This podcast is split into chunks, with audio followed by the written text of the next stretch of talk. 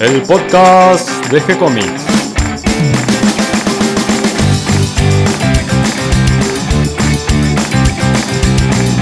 Muy bienvenidos a un nuevo episodio de G-Comics, el podcast donde hablamos de todas las técnicas necesarias para realizar un cómic, cómo dibujar un manga y todo el conocimiento requerido para dibujar esa historieta que tenemos dando vuelta en la cabeza. Mi nombre es Gonzalo García mi intención y la de todos los que hacemos G-Comics es colaborar con aquellos que estén interesados en avanzar, en progresar, en mejorar en su formación como dibujante de cómics. Estamos reunidos con Mario de una manera virtual, con Mario Working. Mario es un colaborador de la casa. ¿Cómo estás, Mario? Hola, Gonzalo. ¿Cómo va? Bienvenido, John. Eh, hola. Johnny Turbe es nuestro invitado especial hoy porque vamos a hablar de Iván del Porte, vamos a hablar un poco de los editores, ese personaje mm, oculto detrás de la publicación de historietas. Ah. ¿Cómo, presentarías vos, Mario, al, tema de hoy?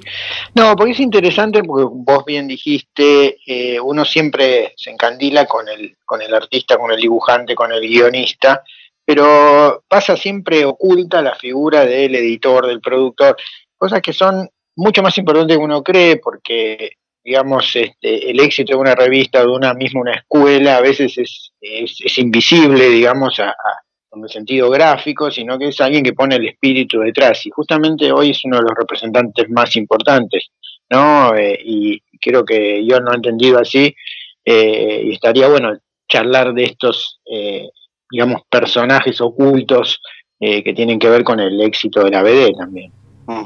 John, vos sos dibujante o dibujás en tus tiempos libres y te has apasionado con el mundo de la BD. Contanos un poquito cómo es que vas entrando en este mundo y cómo es que tenés una participación tan activa en el foro de la BD.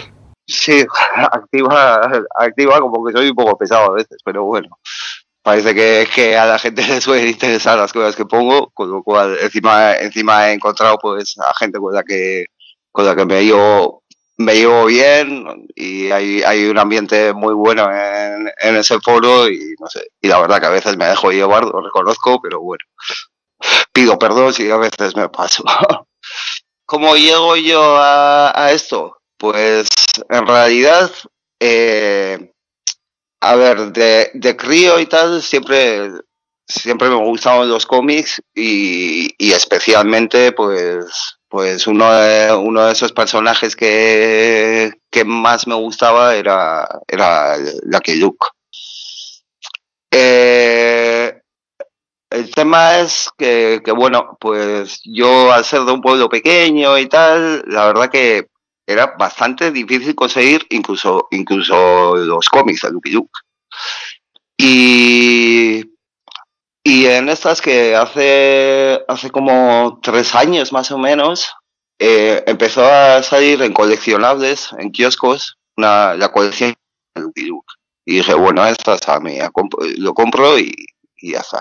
Eh, claro, según iba, iba leyendo, eh, claro, en, en, el, en el material extra que, que traían estos, estos álbumes, pues empecé a ver toda, toda la historia que había, que había alrededor de las revistas Pirú, ¿no? Y eso empezó a intrigarme de tal manera que, que poco a poco, pues eso, me, fui metiendo en Francan, en PIO, y bueno, según fui profundizando, todavía me estaba dando cuenta de, de la de, la revolución que había pasado ahí, sobre todo entre, entre los años 50 y 60, que vamos, ya, ya dije, bueno, esto, esto es que me está resultando tan interesante como, como, como la historia de, de rock and roll, que es, que es otra de mis, mis grandes pasiones, y en realidad sobre todo lo que, lo que siempre he sido es un melómano del 15, ¿no? Y, y, nada, y en eso estoy, que, que según, según me meto, eh, más compro, más leo, más, y vamos, estoy completamente obsesionado con el tema. Y ahí vamos llegando a la época de oro de, la revista Espirú, donde justamente Iván del Porte es el editor. No, es, Él dirige la revista entre el año 5. El, es el redactor el editor, jefe. El editor es Charles Dupuis. Bien, sí, sí. Eh, me refería un poco a, la función que acá muchas veces llamamos de editor, eh, que es un poco el de dirigir la, la revista, el contenido de la revista. Acá tenemos a veces los nombres un poco cruzados con respecto, por ejemplo, a cómo lo llaman los norteamericanos.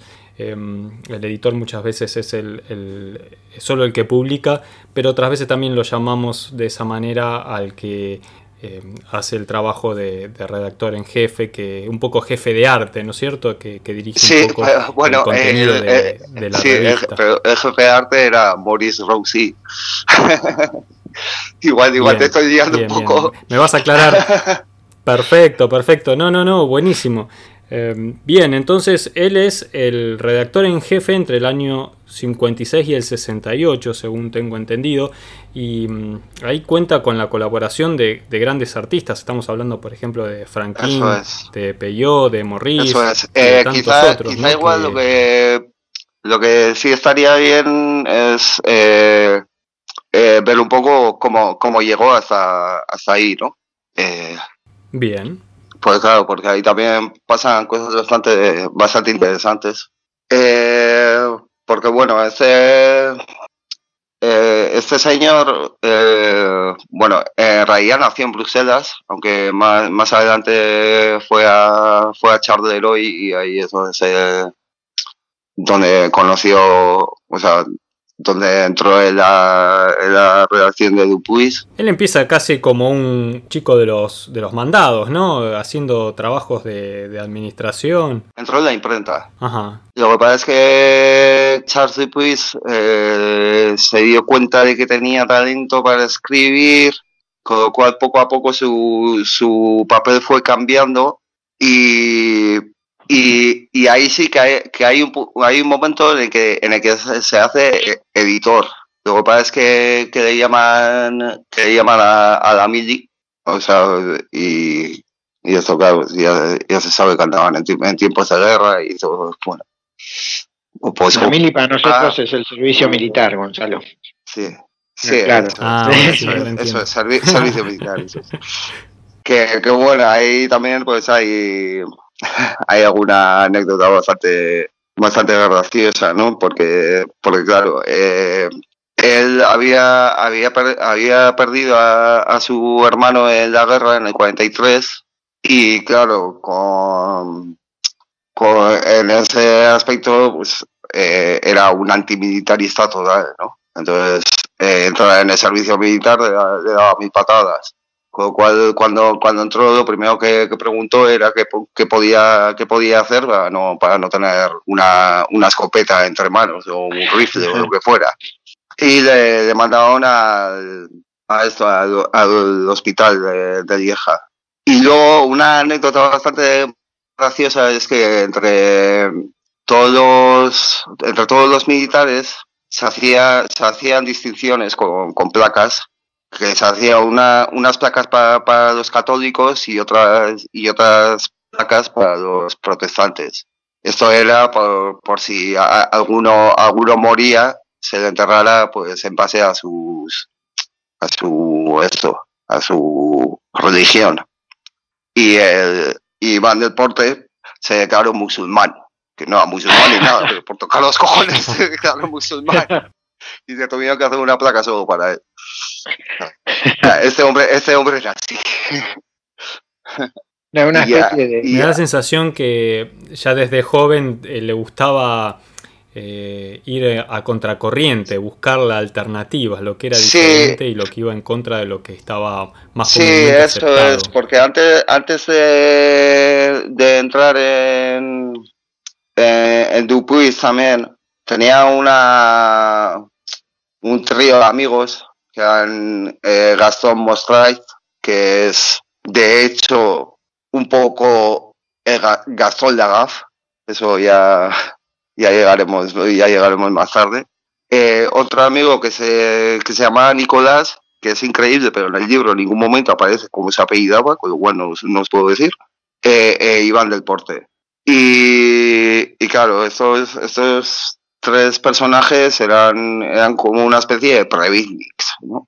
Eh, montaron primero la, la mansarde en un, en un ático de un ático de una cervecería y aquello y, ahí pues nada se, unía se unía toda la, toda la gente de la, cultura y así pues pues a beber a, tocar el piano a, a, cantar y bueno pero bueno en plan en plan un poco como como como los años locos de de, de los 20 o no sé una, una locura y Tengo entendido que cantaba bien, ¿no? Que él cantaba bien, eh, cantaba el jazz. No, se, se, dedicaba, se dedicaba a cantar, pero no cantaba especialmente bien. Ah, ok. Eh, sí, eso, eso también llega, llega un poco, un poco más, más adelante. y, pero bueno, cuando, cuando cierra lo de la mansarde, eh, se alquilan, alquilan un garaje al que le llamaron Levent Bert, el, viento verde. Y ahí hace un periódico pirata que, se llama Sarbacane. Y esto pues también tiene su coña porque según decía eh, Gastón, Gastón Mostret, el, amigo de Iván, era, era una revista que, que se hacía en época de existencialistas. Pero como nadie sabía muy bien qué coño era eso, y podías y podías decir lo que lo que quisieras la revista era era un poco pues de poesía eh, fricadas dibujos eh, bueno un poco de lo que se les ocurría no como una especie de cine vaya y, y eso que en época de, de existencialistas como como nadie sabía lo que lo que era eso y podían hacer creer a la gente cualquier cosa y eso llamaron consistencialismo y a tomar por saco aunque nadie supiera lo que fuera, ¿no? Pero no sé, que se traía, se traía ese tipo de coñas que, que no sé, me gusta, me gusta. Se notaba como un hombre muy, muy creativo. Pues todo, todo de cara y por amor al arte y a, era uno de macarras en, el fondo. Bien, lo que me llama mucho la atención es como si él empieza trabajando en una sección de la editorial que nada que ver tiene que ver, que nada, que nada que ver tiene con el contenido de, las publicaciones, como es la parte de la imprenta, cómo es que él va haciendo notar su habilidad o su parte creativa en la parte de escritura y llega a ser finalmente el, redactor en jefe de, la editorial. Sí, pues a ver, a ver cómo, cómo explico. Aquí el tema es que ahí se sea, una, una situación perfecta para, para él. Eh, el tema está en que Spirou en realidad todavía es como, o sea, eh, digamos, la publicación menos importante de Dupuis, porque estaba, estaba Le Moustique, eh, la, la Bon, la, la, revista un poco más para, y, y Aspirú era pues eso, pues como pues eh, el de los dibujitos, el, pero bueno, no se le daba demasiada importancia. Entonces... Eh, era la de historietas. Sí, eso es. y, y claro, eh, Charles Dupuis, que era, que era el, el hermano pequeño de, de, la familia Dupuis, es, es a él hay que, hay que se le, sea, o sea, a que se le pide que se haga cargo de la revista. Y ahí es donde, donde entra la inteligencia de Dupuis que se da cuenta de que, de que, de que Iván del, Porte podría, podría llevar eso bien. Y, y así, así es como, como al final acaba, acaba entrando. O sea, eh, el tema es, eh, eh, Charles sabía más o menos lo que quería no tenía muy claro cómo llevarlo a cabo. Y se dio cuenta que, que eso, que, que el porte sí que sí que sí que podría ser capaz de, llevarlo. Entonces le, da la confianza a él y, y de esa manera pues, pues acaba, se acaba convirtiendo en redactor jefe. Bien, ¿y cuál es la habilidad especial que tenía Iván del Porte para cumplir este papel de redactor en jefe? ¿Cuál fue eh, su, su, habilidad para lograr que estos dibujantes, estos creadores, como nombramos ya a, Fran, a Francan, a Peyot, a Morris, estos dibujantes tan talentosos, Will, pudieran em, sacar lo mejor de ellos en, este, en esta época que casi digamos que es la época de oro es que, de la revista Spirou. Es que eso, el, tema es que, que el deporte con, con, todas sus ideas locas se, se encuentra con, con, un equipo de dibujantes que ya, que ya están, o sea, ya eh, están eh, un poco eh, en, en, plenas facultades, ¿no? Después de, de todo el, de, de, los años de aprendizaje, digamos. Entonces ahí, ahí se da, pues eso, pues la, la locura de uno más, más la genialidad de, de dibujo de los otros, pues, eh, o sea, se, se, da una capacidad para, para poder crear cualquier cosa. Al fin y al cabo, eh, eh, se llama muy bien a Iván del Porte cuando en vez de re redactor jefe se llama reactor jefe, ¿no? Y es, y es porque en realidad es como una correa de transmisión entre, entre todos. De, de repente, la, o sea, lo que, lo que ocurre eh, en esa revista no es que es una, una revista que aúne, que aúne series, sin más, pues cuatro páginas de una, cuatro páginas de otra, sino de, del lo que lo que consiguió al fin y al cabo es eh, pues eh, desestructurar la, la revista. Eh, entonces pues ahí es donde entra por ejemplo pues es que no sé es que hay tanti, tantísimas ideas pero por ejemplo pues eso pues la entrada de, Gastón Gagaf no que es una semana una semana simplemente aparecieron una, unas pisadas azules Luego, en la siguiente semana, en, una, en una página aparece un tío que, que nadie sabe quién es. En, en, la siguiente, ese, ese mismo tío aparece, aparece destrozando, destrozando todo un artículo porque aparece su, su cabezón delante porque se, se ha metido, se ha metido en la, en la esto, la, la, fotocopi la fotocopiadora no vamos en, en, la, en la, rotativa y, y, eso su, su cara su cara tapa tapa toda la tapa toda la hoja. Y poco a poco así se va creando el, el personaje de Gastón Lagafe hasta que al final tiene su, su propia serie pero pero es eso que, que en la revista los, los personajes se, se movían eh, y luego y luego pues eso las ideas de los mini receipts que no sé, son tantísimas cosas que no, no, sé muy bien ni cómo.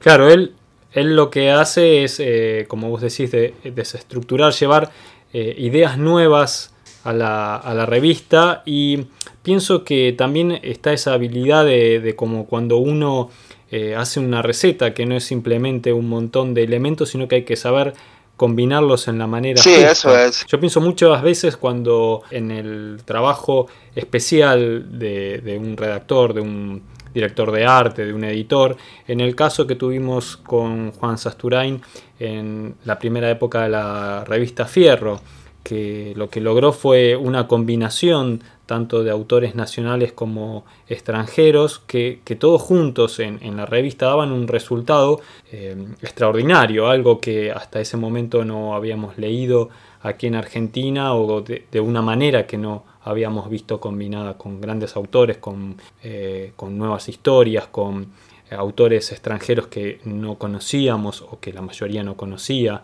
Eh, la verdad que fue un, como una explosión, un, un, un cóctel único que, que, se dio durante una cantidad de números y que, que, después, bueno, eso, eso, tiene como un momento, ¿no? Porque también da esta combinación a veces, eh, las circunstancias se tienen que dar para que sí, todo eso esto es. se produzca. Y, pero tiene que haber, como vos decís, ese eh, reactor, ese disparador de todo este, de todo esto que, en este caso era Iván del Porte. Eso es. Es que al fin y al cabo lo que, lo que consiguió Iván del Porte es llevarles a todos todavía un paso más adelante. De, y, la revista también de, de repente se convierte en, en, un, una, una, caja de sorpresas salvaje. Porque eso, por un lado tenías los mini receipts que, que tenías que, que montarte tú mismo. O sea, era, era un, era un cómic entero dentro, dentro de, dentro, dentro de, la revista, que tenías, tenías que, despegar y, y montarlo. Eh, pues eh, todas las, las redacciones que, que, hacía para, la revista, eh, los, pues yo qué sé, ¿no? Eh, pues pedían, pedían que, se hicieran gafófonos como, como los de, como los de Gastón y un, y un menda, menda holandés les mandó un gafófono de 300 kilos. Eh, luego, no sé, eh, los especiales navideños también, uno que llevaba, que, que llevaba una, una cola que, que estaba cosida a la, a la portada con, y eso esa, esa cola estaba estaba en realidad cosida por dos por dos esto por dos, por dos presos en la cárcel de Charleroi.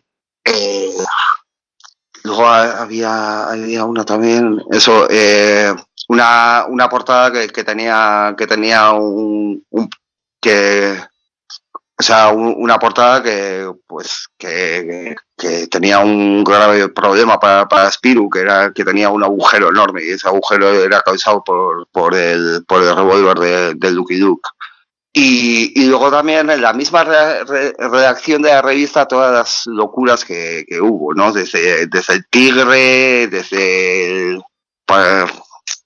es que es, es, es una, es una locura salvaje. Lo, lo, que, lo que pasa ahí en, en, en 10 años, 10, 12 años, es, pues, eh, por ejemplo, lo de. Por ejemplo, el tigre Gonzalo es que, o un león, no me acuerdo qué, él llevó, ¿no? Un, animal salvaje a la sí, el tema, el tema, el tema de, de lo de tigre es que eh, un, dibujante y, eh, español, además, de Arras, que, que firmaba como Dan Daubeney, para, para una portada de, de su serie eh, Mitchell, eh, pues debió, debió de, de pedir a, a, un circo pues, pues un tigre para poder dibujarlo.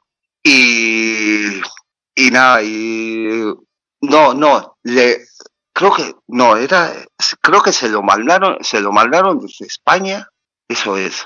Una, una, un, amigo de, de eso un amigo de, de, un circo le mandó desde, desde España un, un, tigre pero luego pero luego el tigre allí se quedó. Y, y de hecho se lo llevó se lo llevó eh, del porte a, a, su casa y estuvo viviendo con el, con el tigre una temporada. Y en una y para animar para animar la revista y tal pues una vez eh, del porte volvía volvía a llevar el tigre a, o sea llevó el tigre a la redacción. Y y ahí eh, pues eso eh, pues se hicieron fotos y no sé qué y luego pues eso pues aparecía en la revista como que, que, que se había soltado un tigre y que andaba y que andaba dando vueltas por la por la esto por la por la redacción de Spirú y tal y y ahí, eh, por ejemplo, Macher, Macherot, que, que el autor de, de, de y, y Chaminó para, para Dupuis, pues dice que, que él tiene el dudoso, el dudoso honor de, de, ser el único dibujante al que le ha mordido un tigre en la redacción de, en la redacción de su revista. Que es cosa que tiene bastante delito, por otra parte. Ya sí, es que ya te digo que esto, esto era una locura bastante increíble. En esta época además, eh, y en este ambiente así tan desencajado y, y divertido, me imagino, para, para toda, el, toda la gente de la, de la redacción, eh, surgieron grandes personajes, como vos me decís, por ejemplo, Gastón Lagaf, pero también este, los pitufos. Sí, eh, surgen por esta época. Incluso él escribe alguno de los Sí, guiones. sí, es que los pitufos de, de, hecho son los que abren los mini receipts, que son las, los cómics estos que, que, venían, que venían dentro de la revista. Es, es, un, es que no sé si abrí una vez alguno. No, yo no, yo los vi, acá no llegaban, pero vi cómo era, un formato chiquitito, ¿no? Que los tenías que armar vos y se plegaban. Sí, eso es, eso es. En realidad, eh, tú, tú lo sacabas y era era una, una hoja o dos. Yo, yo tengo solo uno en casa. Tenías que armar tu propia revista, un, un, a la manera de, de, una pequeña imprenta. Eso es, y, es un y eso, tenía, tenías que ir doblando, doblándolo hasta poder crear tu, tu, propio librito. Te venía, te venían las instrucciones de por dónde tenías que doblar y tal, y, al final acababas consiguiendo un, un, libro pequeño. Y como ahí aparecieron, aparecieron grandes cosas, ¿no? Eh, sí, bueno, eh, aparte de, de, si no recuerdo mal, ocho, ocho historias de los pitufos, que, que luego se, se redibujaron para dos álbumes. Eh, primero pasaron, pasaron un poco. Eh, et Bill, eh, Billy Bolita, eh, también, también empezaron con un mini recit. Eh, luego hicieron, hicieron algunos las grandes, o sea, los, los grandes dibujantes, ¿no? Como T. y, estos. Y luego, ya un poco más adelante, es un poco como el caldo de cultivo para los nuevos, para los nuevos dibujantes. Y ahí es donde sale la serie Bobo de, de Delier y, y Remacle también hizo, hizo un montón de, de mini, de mini receipts. Y bueno, pues ese, ese tipo de personajes que, que, luego igual pues ya son un poco más de la segunda generación, ¿no? Pero, pero empezaron ahí. No sé, lo de la idea de los mini receipts fue, yo creo. Y hacia el año 68 finalmente termina su trabajo como redactor en jefe. Termina un poco de una manera tal vez no, no deseada, ¿no? Con desacuerdos, con eh, problemas de administración. Sí, eh, bueno, es que hay, hay bastante, bastante historia aquí contar. Eh, el tema está en que, claro, en el porte, pues claro, hacía, hacía mogollón de, locuras, fantásticas, fantásticas todas ellas, pero claro, muchísimas eran a, última hora, eh, eh, tener que, que, redibujar, o sea, mandarle incluso a Franklin o que sea, eh, dibujar cuatro, cuatro dibujos más porque a última hora se le había corrido una, una historia que quería meter, que quería meter en la redacción, no sé qué con lo cual empezaba a causar pues eh, retrasos y, tal. Y claro, eh, ya, ya Spirou eh, en esos 10 años que habían pasado ya, ya no era la, esto, la, publicación un poco que, que, no importaba demasiado, sino que se había convertido en la publicación principal, con lo cual los hermanos de, de Charles no estaban dispuestos a pasar ninguna sobre todo, sobre todo si se estaba costando dinero. Y ahí es un poco donde empieza a, a agriarse un poco el tema. Luego otro... Él tuvo un desacuerdo con, con. Eh, sí, pero hay un, hay un detonante anterior que, que también es como bastante, bastante remarcable y, y es eh, que, que, durante un año, en el 67, eh, las, las Fuerzas Armadas de, de Bélgica se pusieron bastante intensos en el hecho de, de, meter publicidad en la revista, cosa que el porte le, vamos, le, daba mil patadas, como podéis imaginar, siendo tan antimilitarista como era.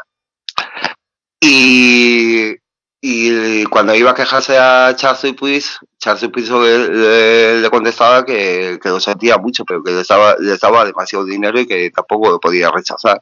Entonces, eh, durante un año se, se, se, van publicando esos anuncios, pero cuando terminan, del porte hizo, hizo uno eh, utilizando la misma la misma estética que, que aquellos, pero, pero en vez de ser para, para publicidad fuerzas eh, pues el título era ¿Qué tal el submarinismo? ¿no? Y entre todo el texto que había, que había redactado, pues ahí estaba como las paredes metálicas reavivan la amistad entre los participantes de este hermoso proyecto porque juntos el futuro de Bélgica estará asegurado únete a las fuerzas submarinas. Claro, las fuerzas submarinas no, no, no existían.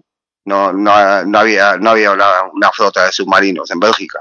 y, todas las fotos que, estaban incluidas ahí eran, eran de, cárceles y así. O sea, que esas paredes metálicas a las que se hacía que referencia Iván era, era la cárcel. Con lo cual, esto en Dupuy sentó, sentó como, un, como una patada. Porque, y claro, y, también me parece que, hubo una negación de la, Armada a, pagar alguno de los últimos anuncios, o bueno, vamos, que, que, que y fue uno, uno de los mayores detonantes de, de, de por qué al final se, se le echa. Luego el otro, el otro es el de, el de PIO, que era, una de, las redacciones de, la revista, pues escribía una carta, escribía una carta como eh, a ver si alguien podría podría hablar con, con para que para que entregase más de una página de, de, de Johanny que con, una semana no era suficiente, ¿no? Y eso y, y del porte pues eh, contestó como como como en boca de o sea pues diciendo eh, ya ya ya hemos insistido apello apello en que en que no sé no sé más más de de, de Johan y pero él no, nos ha contestado que, que eso que hay y que, y que si no asusta que, que nos vayamos a freír un huevo y que, y que de momento se, se, iba, se iba a comer, se iba a preparar una tortilla. Y, y claro, pues, pues eh, el tema es, eh, eso, eso apellido le, le, sentó mal y todavía sentó, sentó peor en esto, pues bueno, pues por el, para la época era como un, un lenguaje como muy grosero, ¿no? Y eso, y, y Pello sí, sí se debió de mosquear mucho, pero pero cuando se dio cuenta de que ese había sido un detonante para, para que, que para que echaran a deporte, se, se, arrepintió muchísimo y de hecho eh, a raíz de ahí es cuando todavía empieza a trabajar más con, con deporte para, para los pitufos. Claro, porque del porte cuando se, se va de la, de la redacción de, de Spirú, él continúa como guionista. Sí, bueno, eh, de todas formas, lo que, lo que la, la última, eso de, de, por qué, de le echan, también tiene, que ver que, que, que el portero era sindicalista. Y claro, que un redactor jefe sea sindicalista era también una cosa como un poco rara. Pero, pero una, de las, cosas grandes que, que sigue consiguiendo deporte es, es conseguir que, que todos los, dibujantes y toda esto ganar, ganara mucho más dinero de lo que ganaba, de lo que ganaba hasta entonces. Y eso, y eso se da porque esta, esta historia también tiene bastante, bastante miga. El tema está en que, en que los salarios de, de los dibujantes se habían quedado un poco como sin mirar en, los últimos 10 años. Godard, cuando, cuando, cuando, empezó a hacer algo para, para Spirou, la verdad que no me preguntéis ahora qué es lo que hacía porque no, no, no controlo mucho a este, a este autor. Eh, claro, fue, fue a fue a donde deporte a preguntarle pues por, por su salario, ¿no?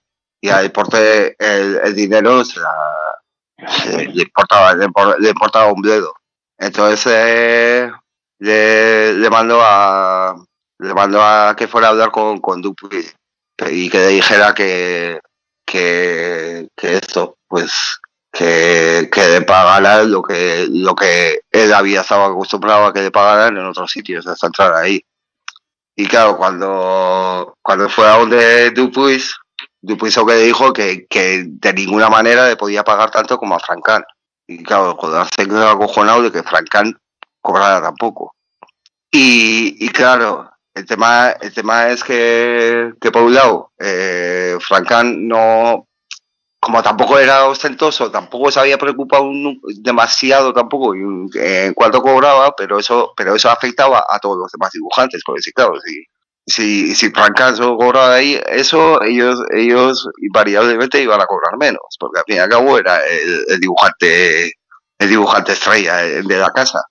Y, y lo que para que, para que esa situación cambie, y esta, esta es cojonuda, el tema es que, cuando, cuando Lucky Luke eh, abandona, abandona Dupuis para irse a Pilot, claro, eh, y cada vez que leo más sobre el tema, eh, aquello debió ser, pero una tragedia absoluta en, la, la redacción de Spirú. O sea, para, para, todos fue, fue un golpe, pero, pero terrible.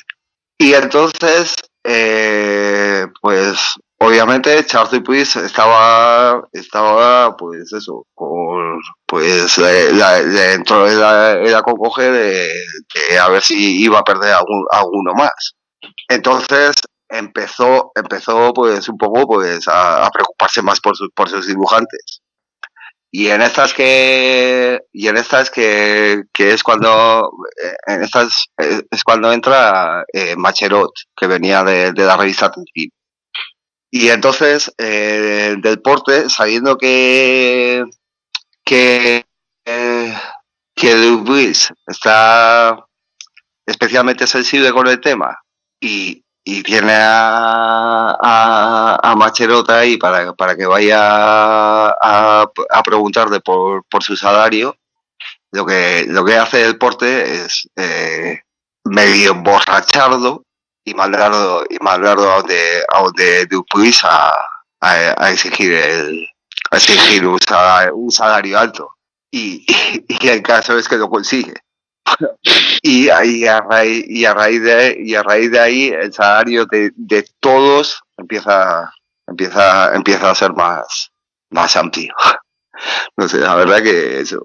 Es que el deporte así, tenía, tenía ese tipo de ideas, no sé, es que al final no es que él, porque, porque claro, sí que escribía, sí que escribía, hacía guiones completos. Eh, simplemente eh, ayudaba a, que, a que estaba, a que se había quedado bloqueado, pues hacía, le hacía salir de, ese, esto es, y, y eso, pues todas esas situaciones de desbloqueo, pues a, y así, y, y, nada, y el tema de, de, su despedida, pues, pues lo que digo, pues lo que digo, entre, entre lo de entre, entre, entre lo de los anuncios de, de, de, la Armada y, y, que era sindicalista, pues en unas vacaciones que, que, que se tomó Charles Dupuis, pues eh, su hermano mayor que, eran desde el principio mucho más contrarios al deporte, pues aprovechó y lo, y lo despidió.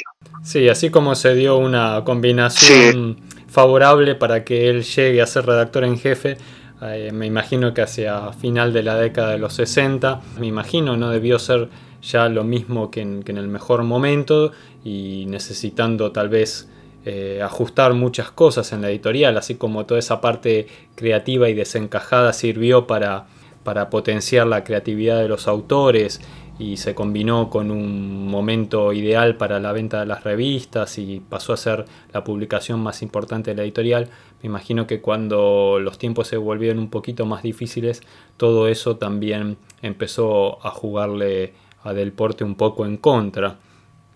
Pero mm, pienso que lo que hay que destacar de acá es eh, su manera desencajada, su forma creativa y, y su manera de relacionarse con los dibujantes y los guionistas que, permitió esta mm, explosión creativa dentro de la revista Spirú. Si no, Spirú habría sido una, una revista más. O sea, pues bueno, habría habría habría tenido habría tenido pues, pues a, uno, a unos grandes dibujantes haciendo haciendo buenos cómics pero pero no hay esa, esa locura que llevó a la gente porque claro una cosa que, que se nos olvida porque, porque no, no lo vimos, es lo, importante que fue esto en Bélgica y en, y en, Francia.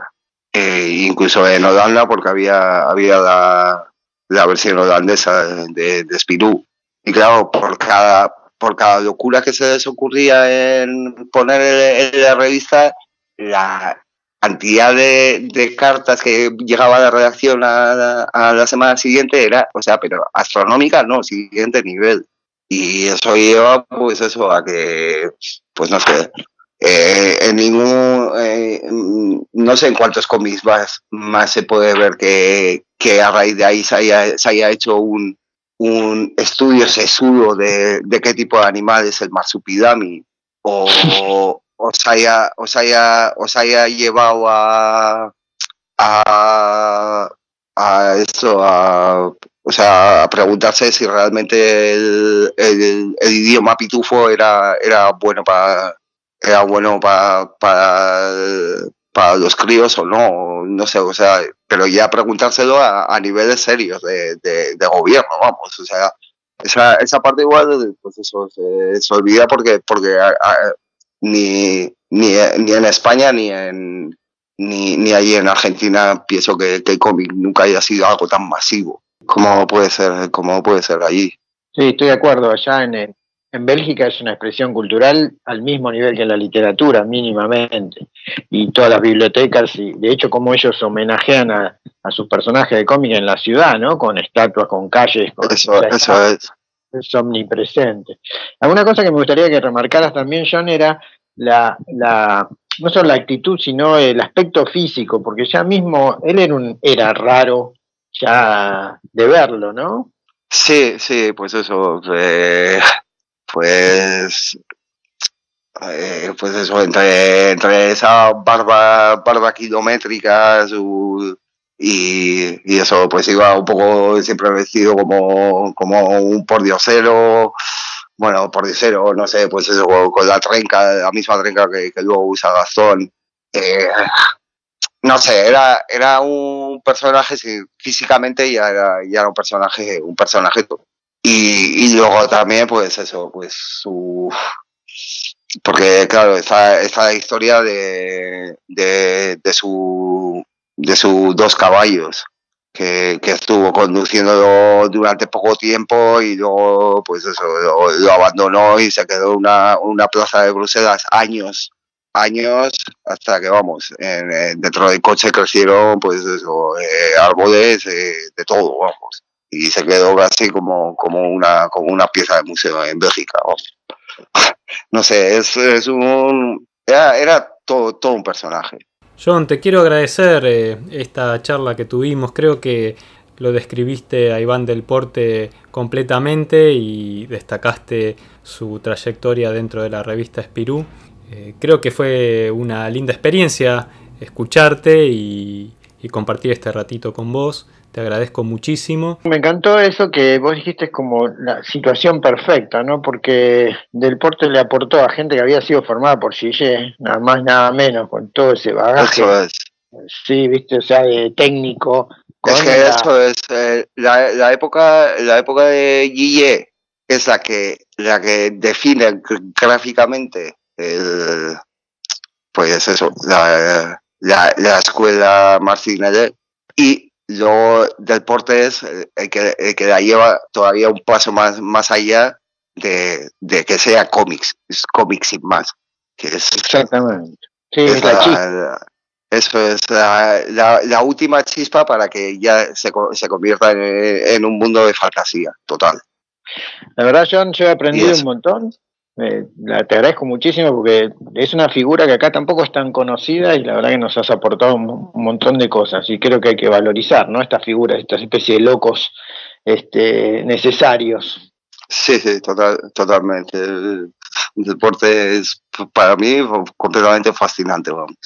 Y luego, y luego, pues ya como último apunte, pues eso, pues lo que, lo que decíamos, ¿no? Que, que, que como allí eh, culturalmente es tan importante es que al fin y al cabo eh, habría que mirarlo el, el, tema revisa revisa Tintín, revisa Spirou como como Beatles o Rolling Stone, más o menos, para que para que la gente se, se haga la, la, idea un poco de hasta de lo grande que sí totalmente que, que, que podía hacer allí.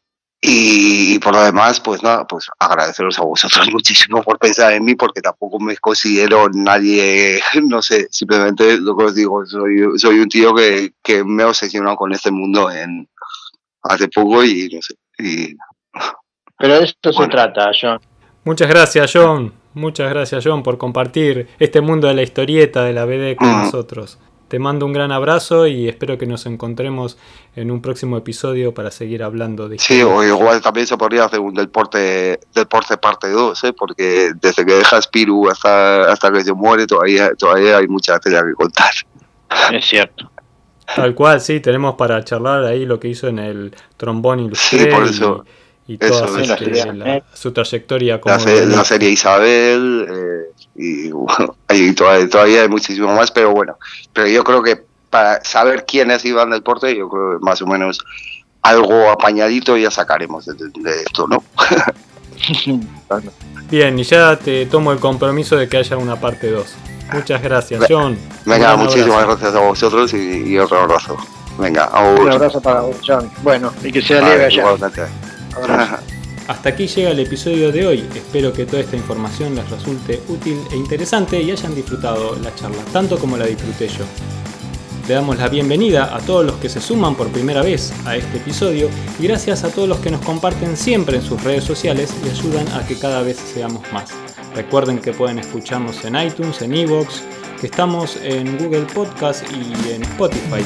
Que si les gustó el programa pueden darnos un me gusta, pueden escribirnos al mail y acercarnos sus sugerencias y propuestas también a través de las redes sociales.